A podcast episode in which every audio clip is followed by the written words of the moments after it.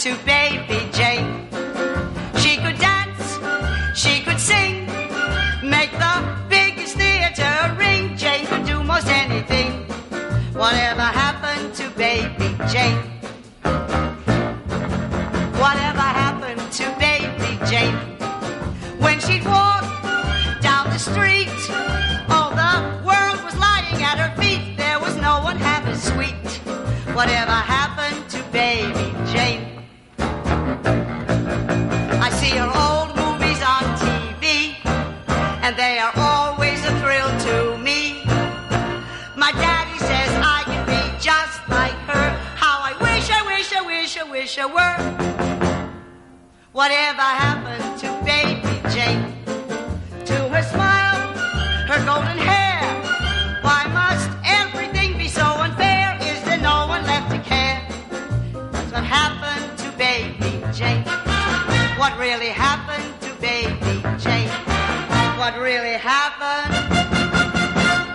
Baby? Hola a todos y bienvenidos a Whatever Happened to Bertov. ¿Que quién es Bertov? Pues Bertov soy yo.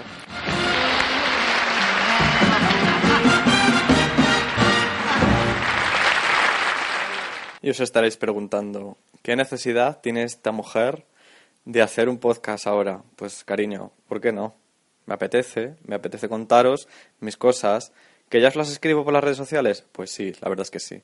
Pero seguramente que escucharme melodiosa voz os va a encantar muchísimo más. ¿Y en qué va a consistir esto? Pues básicamente los que ya me seguís últimamente en el blog, que, bueno, en el blog que me había creado últimamente, porque ya llevo un historial de blogs que los que no han muerto han desaparecido y bueno, el cementerio de elefantes de León se queda corto con el mausoleo de blogs que tengo abandonados yo.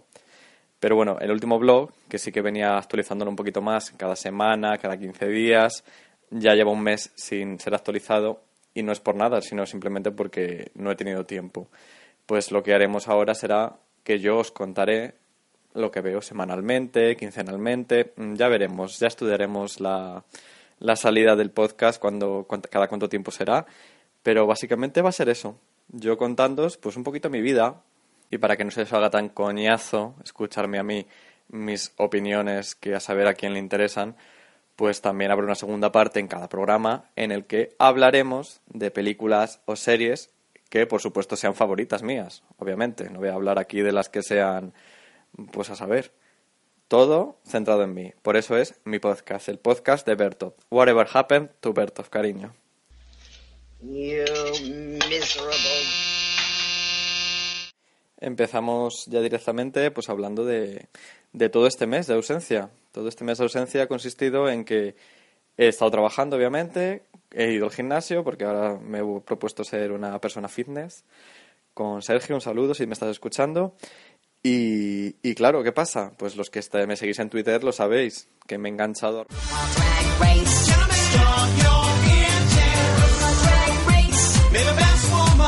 como loca viendo todas las ocho temporadas en este mes maravilloso que hemos tenido de abril. Y sí, ahora voy al día, ya, ya se me ha pasado la locura un poco, tengo que esperar semana a semana que venga el capítulo nuevo, pero bueno, eso me ha permitido también pues volver a mis aficiones de ver películas y poder plantearme la creación de este podcast y poder plantearme continuar con, con lo que vine haciendo en el blog, básicamente. Bueno, este mes pues ha sido un mes de estrenos españoles bastante fuertes, Almodóvar, eh, Pedro Paco León, pero voy a empezar hablando de una de las películas que más coñazos se me han hecho. Cariño, Batman contra Superman. ¿Qué necesidad tenemos ahora de estos dos? Que sí, que estáis todas loquísimas, que estáis todas encantadas de la vida, que si tu padre y mi madre se llaman igual. Mira, es que me da igual, es que me la sopla, es que no sé ni por qué fui a verla. Vamos, por participar un poco de la sociedad, porque es que si no, por lo menos me he hecho una sistica bastante buena, pero es que vaya coñazo de película, por favor. Yo el cine de superhéroes no lo trago. No lo trago porque me parece una fórmula casi idéntica para todas las películas, en todas pasa lo mismo, en todas pasa igual, entonces me puedo dormir tranquilamente una hora de las dos horas que duran, porque además duran más que casi lo que viento se llevó, y no ha pasado nada. Me despierto y todo sigue igual, cariño. En fin. La que también me dormí un poquito, lo tengo que confesar, esto ya me da un poco más de vergüenza, fue la última de Coreda, nuestra hermana pequeña, Omimachi Diary. Yo es que ese día estaba un poco ya cansado. Había dormido mal, había quedado con mi amigo Rubén para comer y chica, a las 4 de la tarde meterte a un cine con, esas, con esta complejidad de, de vida es lo peor que puedes hacer. No lo hagáis. Consejo de Bertov, no lo hagáis. Porque de las dos horas que dura la película yo dormí hora y media. ¿Qué pasa? Que lo mismo, me dormí, me volví a despertar y no había pasado nada. Pero oye, Corrida pues es muy, muy poético y esas cosas que hace él que, que, te gustan mucho sus escenas. Su película anterior, de Talpa de Tal Hijo, me gustó bastante, la verdad. Esa la vi entera. Y bueno, pasamos ya a las películas de temática, porque este mes pues también he visto algunas películas de mariquitas, de estas que me gustan a mí. Y empezamos por una que yo llevaba buscando mucho tiempo, La Riclar, la nueva película de la, de la The Smell of Us, que tiene título inglés, pero es francesa. O sea, todo es francés. Yo no sé francés, pero bueno, menos mal que había subtítulos en inglés y pudimos salir de, del atolladero. Pues, pues bien, pues Larry Clark, maravilla, ¿no? O sea, a mí es que me encanta. A mí esas cosas que hace él, estos planos, estas, esta juventud eh, desarregada, este, estos skaters, estos bello público de, jóvenes lampiños. A mí me encanta Larry Clark, chica. ¿Qué quieres que te diga? Y el actor este que ha puesto ahora, que es como su nuevo objeto de deseo, Lucas Ionanko, tengo aquí que se llama, pues muy mono él, muy mono. No sé, a mí, si os gusta Larry Clark, yo creo que os va a encantar la película, la verdad. Pues eh, te puedes encontrar lo mismo de siempre, un poquito, ¿no? Pues eh, esa sexualidad, adolescente, ese rollo. A mí hay una cosa, una trama que me gustó bastante, que es que no, tampoco sé si spoilearos o no, ¿no? Pero bueno, el rollo que se traen los dos amigos, porque son prostitutos ellos, esto no es spoiler, ¿eh? Esto es la trama en sí. Son prostitutos, de, son niños prostitutos, bueno, niños, adolescentes, en París, entonces, claro, pues los muchachos pues tienen clientes, señores mayores, también señoras mayores, que si mm, yo soy gay por, eh, porque me pagan, pero no me toques el culo porque soy hetero, bueno, esas cosas, ¿no? Estas cosas que, que se llevan ahora mucho, que está muy de moda, el gay for pay, pues esto, pues esto, lo, la película de Ray Clark es gay for pay, mmm, adolescentes parisinos, muy monos y, y, y muy bien, muy bien, a mí me ha gustado, oye, un 7 le he puesto en Final Affinity. Si me queréis agregar en Final Affinity, soy Bertov43, no se olviden. Bueno, pasamos a una película chilena, que le vi, vi en Twitter a alguna gente que la estaba viendo y la busqué, y se llama En la gama de los grises, de 2015, de Claudio Marcone. Yo es que con las, con las películas temáticas gays de Latinoamérica tengo un problema. Se me parecen todas iguales y además como muy de principios de los 2000. Mm, mm, como muy europeas de principios de los 2000. Con toda esta problemática de mm, chico heterosexual que de repente descubre que es gay. Es que eso como que ya lo he visto, ¿sabes? O sea, yo entiendo que es una forma en la que en un cine, un cine latinoamericano, no tiene esos temas, nunca los ha tratado, pues claro, hay que empezar por alguna parte. Hay que empezar a tratar esos temas de una forma, obviamente. Pero para mí, que yo ya he visto bastantes películas con esa temática, bastantes películas americanas y bastantes películas europeas con esa temática misma, eh, no, me, no me di cuenta nada nuevo. No me está. O sea, valoro su propuesta, pero valoro su propuesta en el contexto de su país, de Chile. Pero para mí, no me cuenta nada nuevo. Así que lo siento mucho, le he puesto un 4, chica. Y bueno, pasamos ya ahora a una película sueca esta película sueca, como yo no sé sueco, os voy a leer el título en sueco, pero yo no sé sueco, os lo aviso, ¿eh? El título sería Nontin moxtu quasander, que la traducción internacional, como si dijéramos, inglesa, es Something Must Break. Es una traducción literal, por lo que me ha dicho Google Translation. Así que no se raya en la cabeza. Es de la directora Esther Martin Berskmark, de 2014.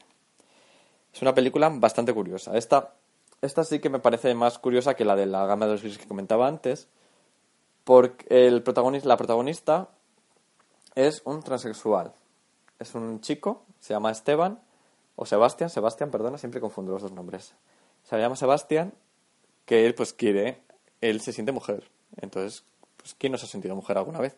Pero lo que pasa es que este, esta persona se siente mujer real. Se quiere, él quiere ser mujer. Entonces, Sebastián quiere ser Eli. Muy bien, cariño. Pues lo que decía eh, la Trasovares, si tenéis que operaros, luchad por ello. Pues esta chica es lo que hace en toda la película. Se enamora, porque la pobre mujer pues, se enamora, y, le da muy mala vida el hombre del que se enamora. Pero claro, ella está enamorada. A mí me ha pasado eso nada, hace poquito. ¿Y qué vas a hacer? Pues nada, aguantarte. Y es un poquito ese rollo. Tiene su problema de su, su crisis de identidad y a la vez su crisis sentimental. Está muy bien la película, la verdad. Darle un go porque, porque está muy bien, muy curiosa. Además tiene una fotografía bastante bonita. A mí he, puesto en Instagram, lo habréis visto, bueno, los que me seguís en Instagram, Instagram soy arroba la barra baja caneli, que es mi nombre travesti. Y ahí me tenéis, en una de las últimas fotogramas que he subido, porque suelo subir fotogramas de películas a veces, es esta película, de, de, de Eli, Sebastián, liándose con su novio, Maromo, en mitad de un vertedero. A mí me parece precioso eso. El amor surge donde surge, cariño. Si surge en un vertedero, pues surge en un vertedero, cariño. Y ya está. Y no vas a andar buscando una cama. Pues no. En mitad del lago ahí con la basura. Y en fin, bueno, para acabar la sección de temática gay, maricón, eh, pues mira, os voy a recomendar una serie. Una serie documental que seguramente, como sois muy listas, ya la habréis visto y ya sabréis lo que es. Bueno, pues es Gaycation. Es, una, es como una web serie del canal de, de Vice, del portal Vice, eh, presentado por Ellen Page, la actriz que salió hace poquito de, del armario, Bollera, pues esta, que es así como mi mona, que ha hecho X-Men y tal. Juno, la conocéis por Juno también a lo mejor. Con su mejor amigo Ian Daniel, pues que se han ido a países donde la, el ser maricón está un poco mal visto. Entonces ellos han visitado eh, Japón, Brasil, Jamaica y acaban, son cuatro capítulos solo, acaban en América, que es su país natal. Bueno, pues cada capítulo es maravilloso. O sea, yo los he visto, yo los he visto y de verdad se me ponía la piel de gallina porque te muestra tanto el lado guay de, pues mira a los maricones cómo se lo pasan, qué orgullosos están, pero claro, es que tú date cuenta que te estoy hablando de Brasil, Jamaica, cariño, que ahí los maricones no están nada bien vistos. Es un poco el problema que comentaba antes de la película chilena. Pues claro, tienen que empezar por algo. Pues eh, fatal. O sea, en, el capítulo de Brasil hay un momento en que en entrevistan a un asesino confeso de maricones que de verdad se te pone la piel de gallina. Que Ellen Pace dice, cariño, quiero decirle que soy bollera. Y le, aconsejan que no lo diga. Pero ella con sus dos cojones lo dice. Que es bollera, entonces el otro le... Bueno, tenéis que verlo. Porque yo no os lo voy a contar aquí. Tenéis que verlo porque es muy fuerte. Es muy fuerte, cariño. Y bueno, pasamos ahora al cine español. Que os gusta mucho el cine español a vosotras. Yo lo sé, que os gusta. En fin. Una triste noticia, pues hace poquito, hace unos días, murió Miguel Picazo, el director de cine.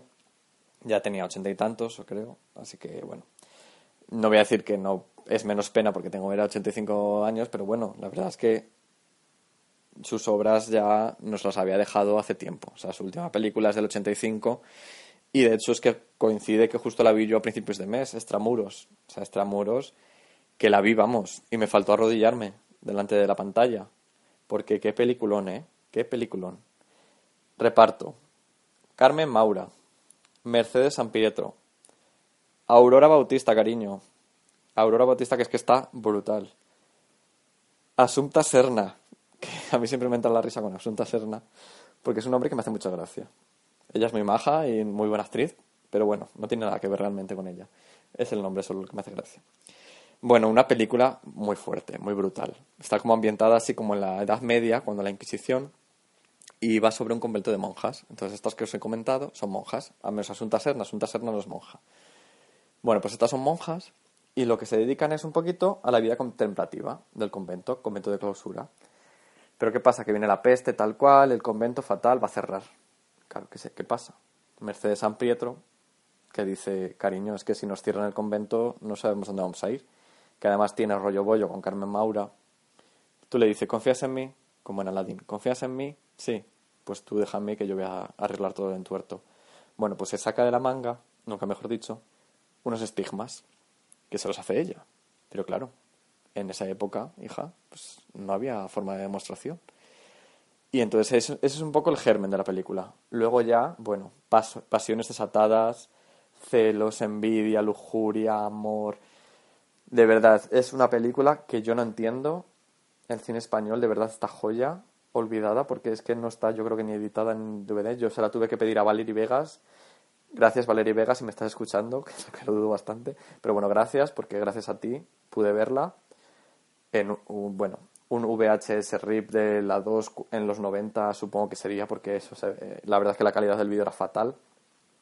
Pero cariño, yo no estoy, yo no que vaya a decir nada a favor de la piratería pero es que fíjate, si, esta, si alguien no hubiera grabado esta película en su casa, en la tele, y luego la hubiera pasado DVD, yo no hubiera podido disfrutar de esta joya.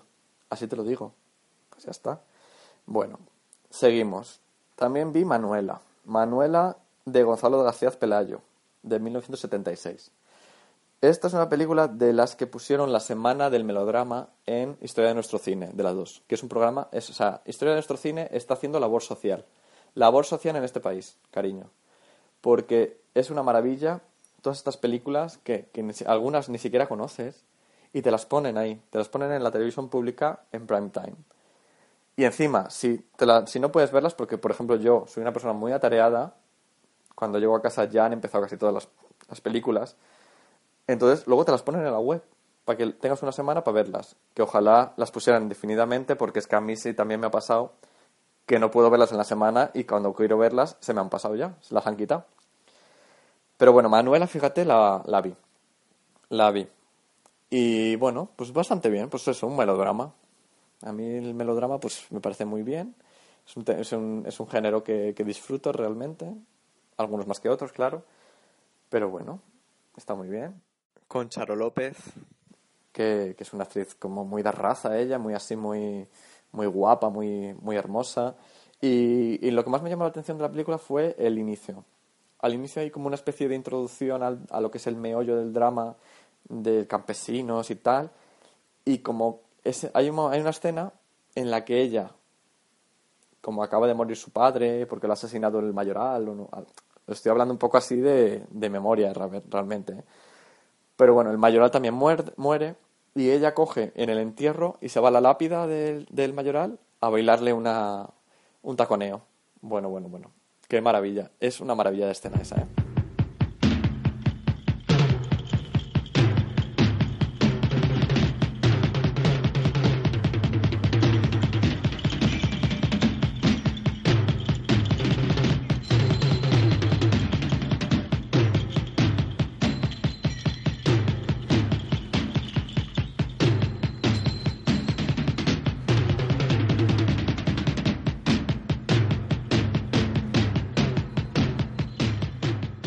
Comentar también otra película que he visto, de, también de estas de, que ponen en, Historia de nuestro cine. Cielo Negro, de Manuel Murotti, de 1951. Una delicia de película. Una delicia de película. La protagonista, pues es una muchachica, así como muy cegarruta, pero muy mona, ¿eh? Muy mona. Pues que cuida de su madre y tal, y de un trabajo, pues trabaja en las modas, en moda, porque en los 50 pues trabajabas, pues eso, de coser, si eras mujer, claro, o cosías o hacías tus labores y tal. Pues ella trabaja en una casa de modas y está enamorada de un chico. Y el chico pues como que la intenta, la, la intenta pretender, no sé qué, no sé cuántos, y la invita a salir de fiesta, fíjate. Ella, claro, ella encantada, nunca ha salido de fiesta, nunca ha ido a la feria, pues ella está loca. ¿Qué pasa? Que es pobre y no tiene dinero. Entonces lo que hace es robar, bueno, robar, tomar prestado un vestido de la casa de modas en la que trabaja con la mala suerte, cariño, de que se lo está pasando tan bien en la feria que el vestido se le, se le vamos, se le mancha, se de todo, porque se está en una tormenta y todo, bueno. El vestido, un horror. La pobre, un disgusto. Ay, que me van a despedir, ay, que me van a despedir. Y por mucho que lo intenta ocultar, pues justo la pillan, dejando el vestido todo manchado, y la despiden, claro. Bueno, pues ahí empieza el drama. Porque el, el novio que se le creía que ella había echado, pues no era tal novio, se va, la deja ahí tirada. Y las hijas de puta de la, de la casa de modas, que son unas cabronas, le dan una dirección falsa para que le escriba al novio y las hijas de puta reciben ellas las cartas. Entonces la engañan. La engañan y le hacen pensar que está teniendo un amorío con uno por ahí, cuando realmente el que están, han contratado a un poeta para que les escriba los versos. Bueno, bueno la pobre sufre lo que está, bueno, lo que no está escrito. Es que además, mientras les va pasando todo esto, cada vez está más cegarruta, la pobre. Un drama de película, de verdad, tenéis que verla. Porque es maravilloso. Y el final, el final con, tiene un. El final tiene un, como un traveling plano secuencia brutal. Sobre, sobre el viaducto de Segovia, además, que porque otra de estas cosas de, de estas películas tan, tan antiguas, como si dijéramos, que te permiten ver Madrid en este caso, en ese momento. Y además que son sitios reconocibles, como el viaducto de Segovia. Y claro, yo no voy a decir más porque, a ver, esta es una escena bastante reconocida en la historia del cine español, pero bueno, igual no la habéis visto como yo. Yo no la había visto hasta hace una semana. En fin. Bueno, ahora sí, cariño. Llegamos al momento estrenos de cine, de cine español. Y llegamos a el maestro Almodóvar. ¿Julieta? Mira. No lo puedo creer. ¿Julieta? Ha vuelto a dividir a todo el mundo. A dividir a la crítica, a dividir al público. Unos lo encantan, otros la odian. A mí me ha gustado. Yo os lo digo así. Parezco Conchi Córdoba aquí diciendo sí, no, sí, no. Pues, hija, yo qué sé, me ha gustado. ¿Qué quieres que te diga? Eh, me parece pues una película que trata un tema bastante duro, bastante, y además lo trata de forma bastante chocante, casi como si dijéramos, el tema de la depresión y la tristeza. Hay, hay, en algún momento los actores sí que mm, llegan a, te, llegan, te transmiten todo eso, pero sí que es verdad que hay algún momento que, que, de repente como hay un resbalón. Hay, a mí, por ejemplo, la escena del ciervo entiendo completamente toda la metáfora, entiendo todo lo, lo, bello que intenta ser ese momento con el tren, tal, la escena del tren entera. A mí la escena del tren entera me, me dio un poco de vergüenza ajena. Que tú dices, cariño, pues ponte tú y hazla tú. Digo, no, cariño, yo no sé cómo la haría, obviamente.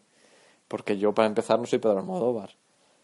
Pero yo soy el espectador. Entonces, yo como espectador sentí que salía de la película de repente. Yo estaba entrando, estaba entrando, estaba entrando. Y de repente eso, dije, no, no, no estoy aquí.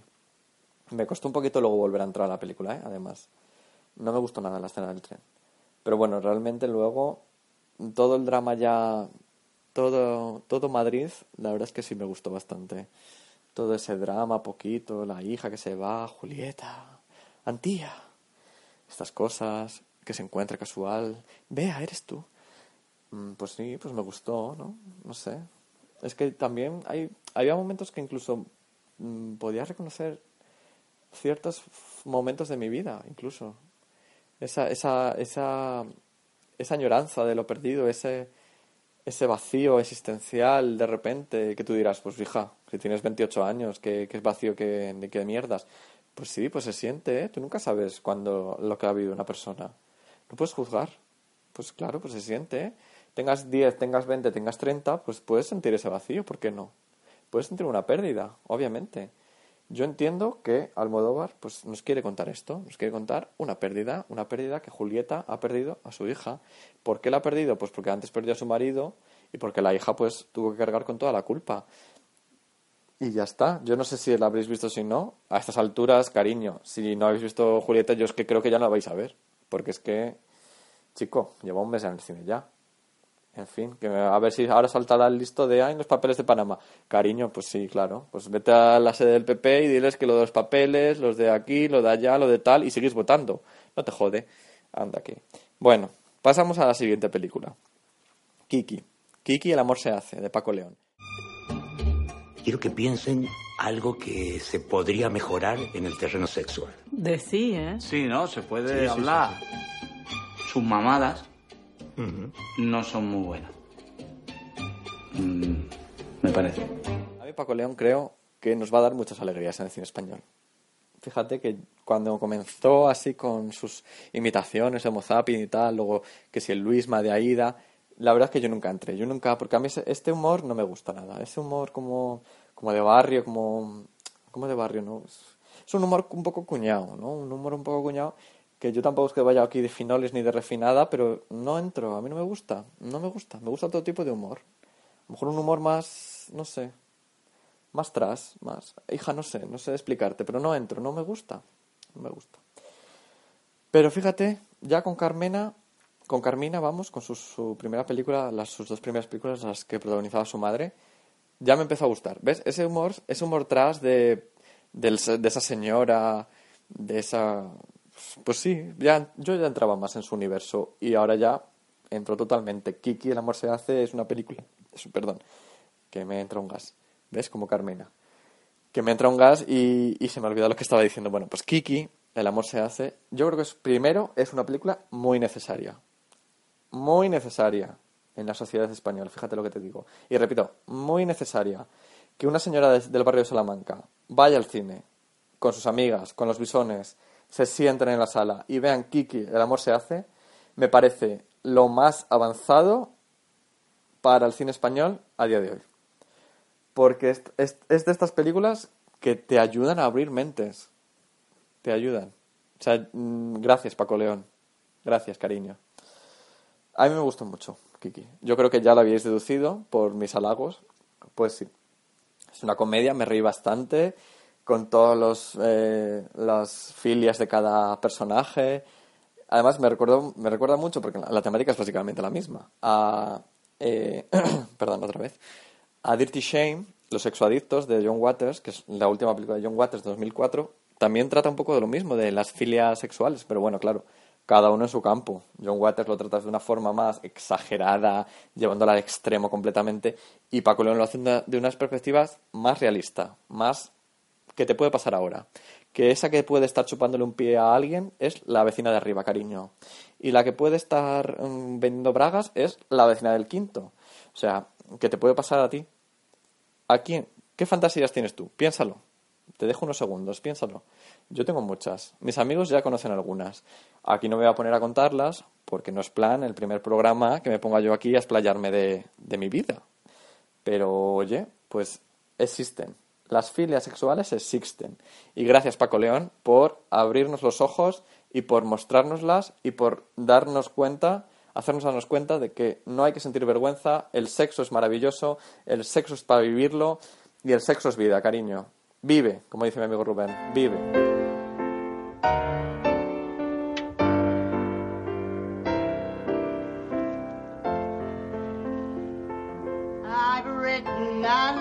Letter to Daddy. His address is heaven above. I've written, dear Daddy, we miss you and wish you were with us to love. Instead of a stamp, I put kisses. The postman says best to do. I've written a letter to Daddy saying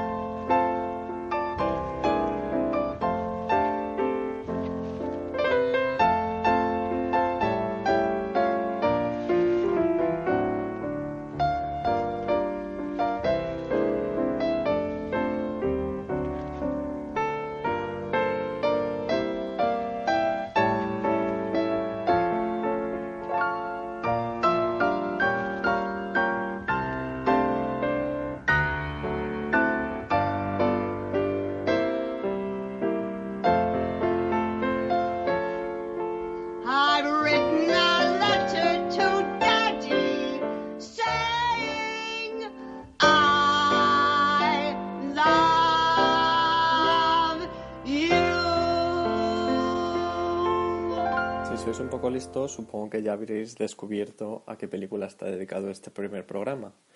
Y no es otra que Whatever Happened to Baby Jane, película del año 62 dirigida por Robert Aldrich y cuyas protagonistas eran las inimitables Beth Davis y Joan Crawford. You wouldn't be able to do these awful things to me if I weren't still in this chair.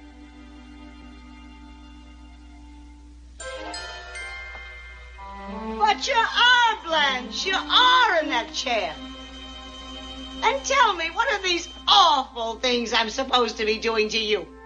El odio profundo que sienten una por la otra es una de las leyendas de Hollywood que más, de las que más se ha escrito y de las que más se ha comentado en toda la historia del cine.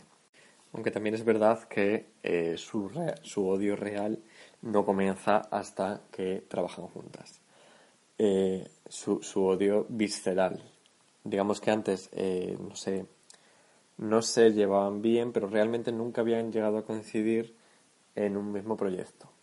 Rodaron juntas Hollywood Canteen en el 44, pero cierto es que no compartían escena. Bueno, la película tiene un argumento muy sencillo. Son dos hermanas, Jane y Blanche Hudson, que fueron estrellas infantiles de Hollywood. Una se quedó en estrella en Niña Prodigio, que es Baby Jane, Bette Davis, y la otra consiguió destacar y seguir su carrera más allá de la infancia. Actualmente, bueno, en la película me refiero actualmente, el- viven las dos solas. La que había tenido más éxito está en silla de ruedas, que sería John Crawford, y la Bette Davis es la que hace las labores del hogar, como si dijéramos, la que se encarga de cuidar a su hermana y la que se encarga de que todo esté en orden. ¿Qué pasa? Que está loca, real, real. O sea, loca de, señora, por favor, aléjese de mí. Oh, Blanche. You know we got rats in the cellar? Era un proyecto muy alejado de, de, las de la imagen que el público tenía de las dos, porque tanto una como la otra habían sido est- grandes estrellas, mm, glamurosas y protagonistas de grandes melodramas de los que se estiraban en los años 40. O sea, era un, un cambio de rol completamente diferente a lo que habían hecho hasta ahora, pero era un poco la única, el único salvavidas que la industria les echaba. Joan Crawford llevaba tiempo retirada de la actuación, se había dedicado a, a ser la directiva de Pepsi. Gracias a su cuarto marido, que era presidente de Pepsi, pues al morir este, ella se encargó de, seguir llevando la, la empresa. Pepsi Cola, sí, la, de, la rival de Coca-Cola. Eh, a Bette Davis también había sido un poco olvidada por las productoras y, y, sobrevivía como podía. En este caso, en este momento que se le ofrece que fue de Baby Jane, estaba en Broadway eh, haciendo una obra de Tennessee Williams, La Noche de la Iguana. ¿Cómo llegan estas dos a este proyecto? Bueno, resulta que Joan Crawford, planeando ya su regreso a- al cine, era amiga de Robert Aldrich. Robert Aldrich tenía la historia, había comprado los derechos y era amigo de Joan Crawford porque la dirigió en eh, Autumn Leaves, Hojas de Otoño en, español, en el año 56. Entonces, eh, Joan quería volver a trabajar con él y él pensó que podría ser un buen momento. Joan también, eh, aunque se suponía que no había buena relación entre ellas, Joan realmente siempre había admirado a Bette Davis y siempre quiso encontrar un proyecto en el que las dos pudieran trabajar juntas y lucirse. Entonces ella pensó que este era el mejor proyecto que se le podía presentar. Y ella misma, en persona, fue a Broadway a la obra que estaba representando Bette Davis, entró en el camerino y se lo ofreció. Se lo ofreció y Bette Davis básicamente la echó de allí. O sea, no quería ni verla. Porque ella era así. Bette Davis era diva continuamente. La gracia está en que Bette Davis ya conocía la historia. Es una historia basada en una novela. Y esa misma novela, Bette Davis se la ofreció a Alfred Hitchcock para que la adaptara cosa que eh, Alfred pues no estaba por la labor de, de adaptarla porque estaría con otros proyectos en ese momento. El tema es que, claro, Bette Davis, que ya conocía la historia, sabía de qué iba todo el tema y vio que era una buena oportunidad, pero su gran duda era si tendría que aguantar a Joan Crawford y si ella podría ser eh, la protagonista, en este caso Baby Jane, o tendría que ser la paralítica. Con las dos actrices a bordo del proyecto, pues lo que tuvo que hacer Robert Aldrich fue encontrar financiación para llevarlo a cabo. Y fue productora por productora y todas le decían que no, que no le iban a dar nada. De hecho, eh, la Warner, Jan Warner, le dijo literalmente, no te daría ni un centavo por esas dos viejas zorras acabadas.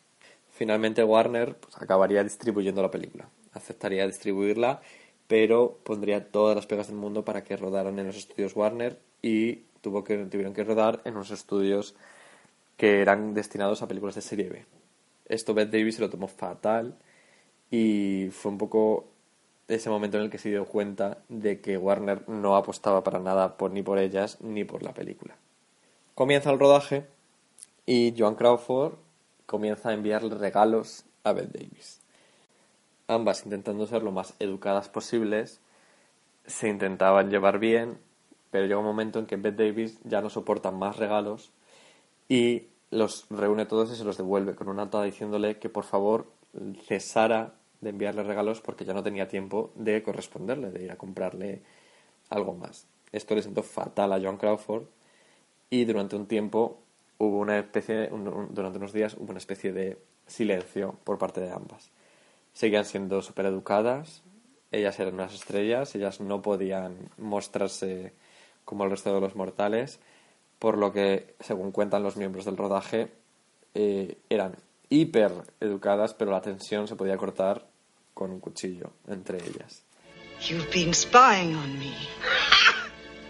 what do you think? You are disgusting.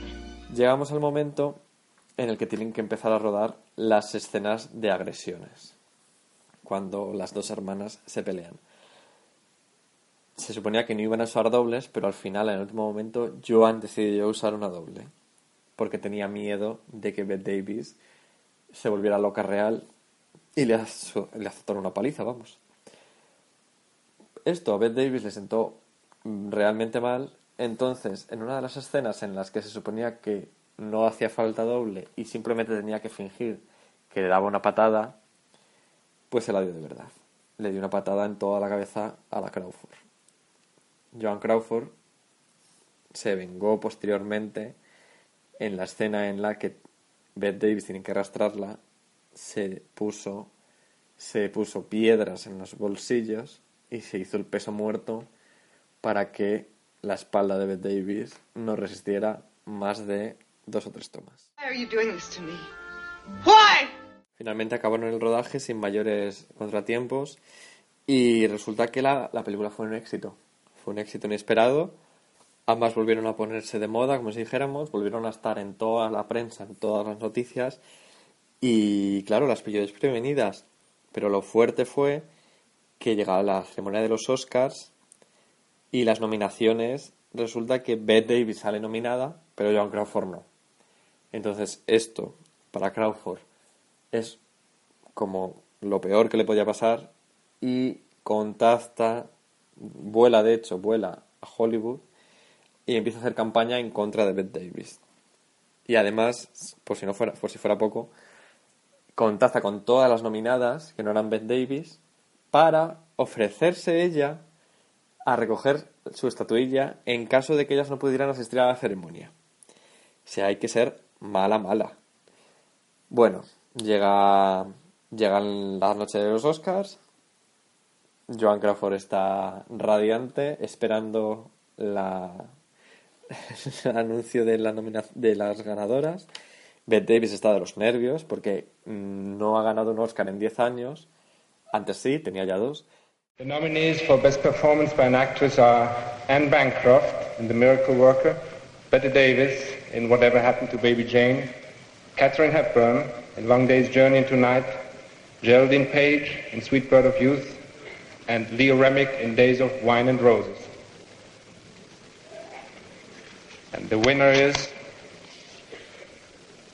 Anne Bancroft in The Miracle Worker.